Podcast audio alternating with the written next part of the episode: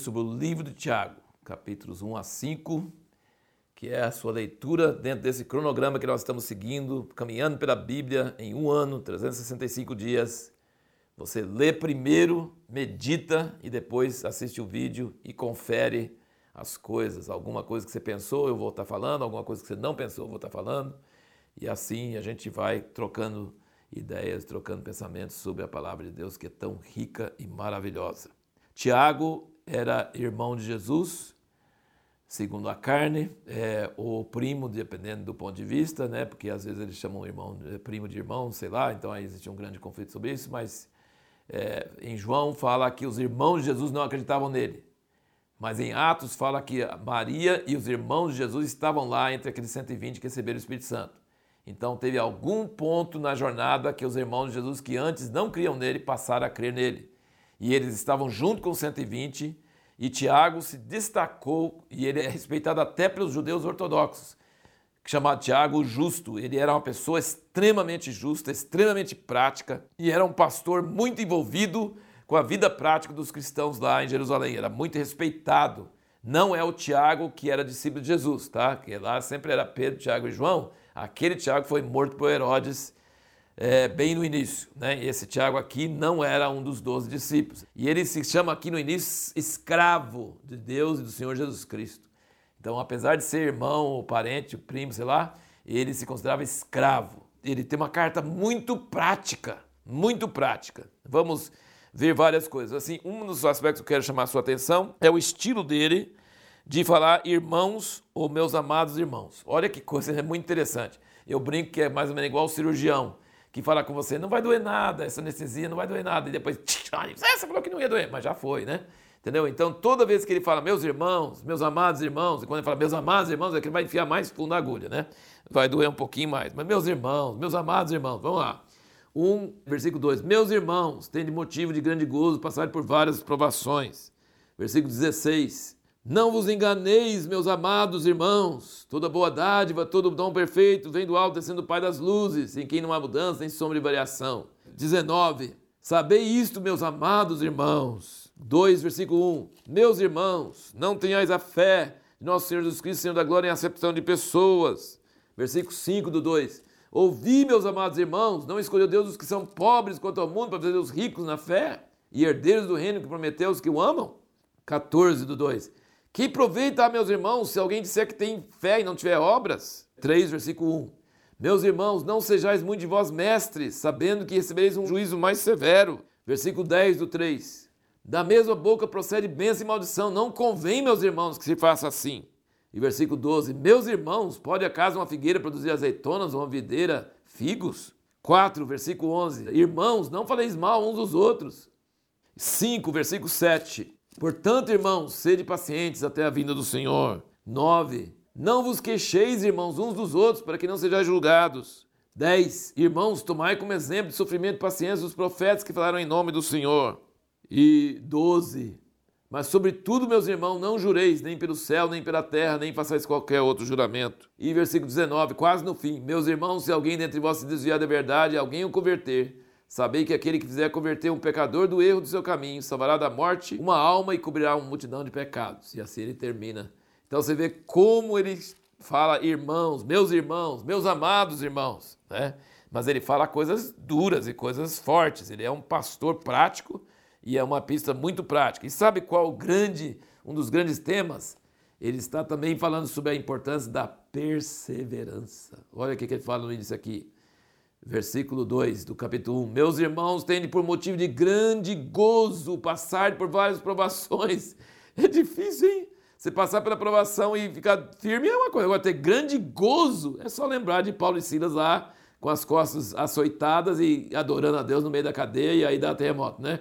Grande gozo passar por várias provações, sabendo que a provação da vossa fé produz perseverança, e a perseverança tem na sua obra perfeita para que sejais perfeitos e completos, não faltando em coisa alguma.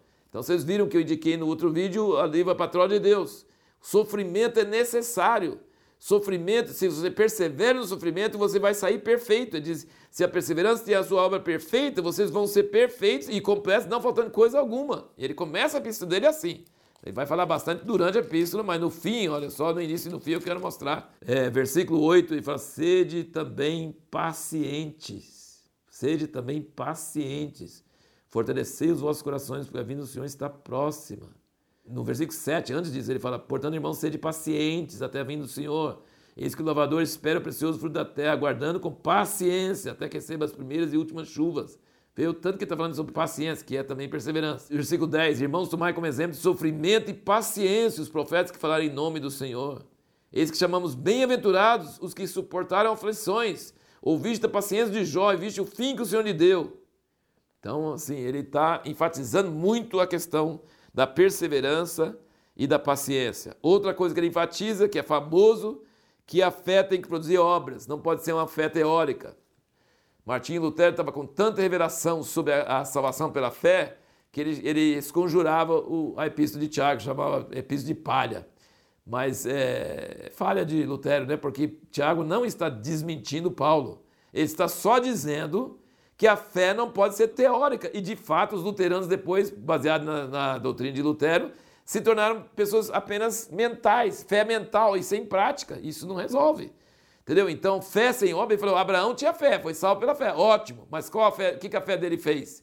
Fez ele sacrificar o filho dele, sair cedo de manhã e sacrificar o filho dele, em obediência a Deus, e aí ganhou o juramento de Deus. Raabe não ficou na casa dela tendo fé, ela acolheu os espias, ela fez uma coisa arriscada e ela foi salva, ela em sua casa.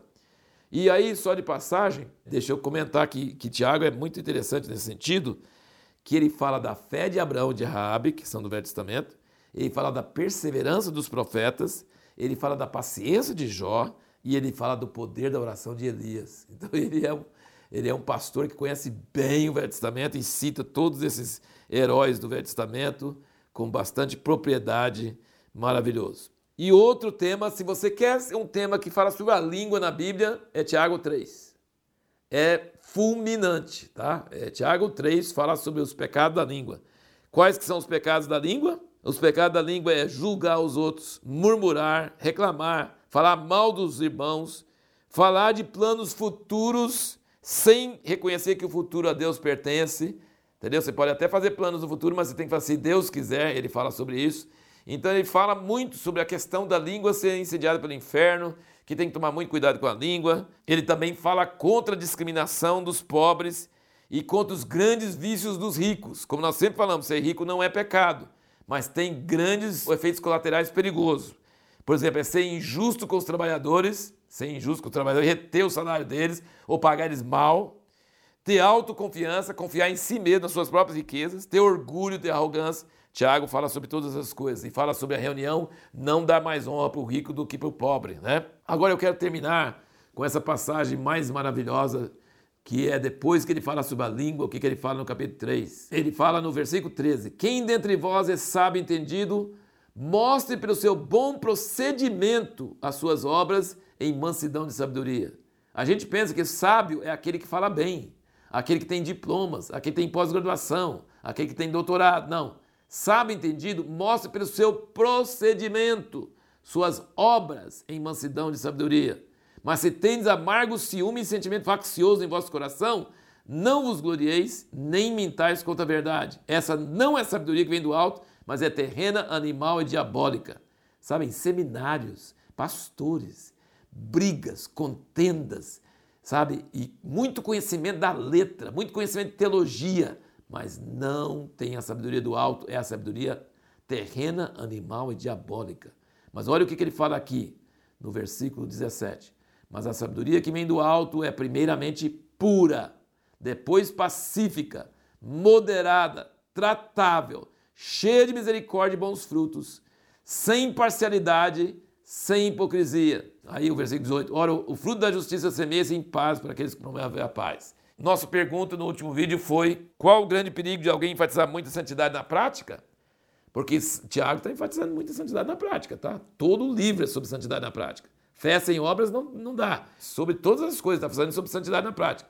Mas ele combate as atitudes de justiça própria, de se achar melhor que os outros, de criticar os outros. Ele fala assim: temos que ter humildade, mansidão, grande efeito colateral de uma pessoa que enfatiza a santidade na prática é que ela se torna fariseu, ela se torna uma pessoa crítica, ela se torna uma pessoa cheia de justiça própria. E é isso que é o grande perigo. Assim também tem perigo para a pessoa que enfatiza só a graça e o perdão e o amor de Deus e não enfatiza a santidade de Deus. Então tem perigo dos dois lados. A gente tem que tomar muito cuidado com esses perigos. E a pergunta para o próximo vídeo é: por que o sofrimento é necessário para o cristão?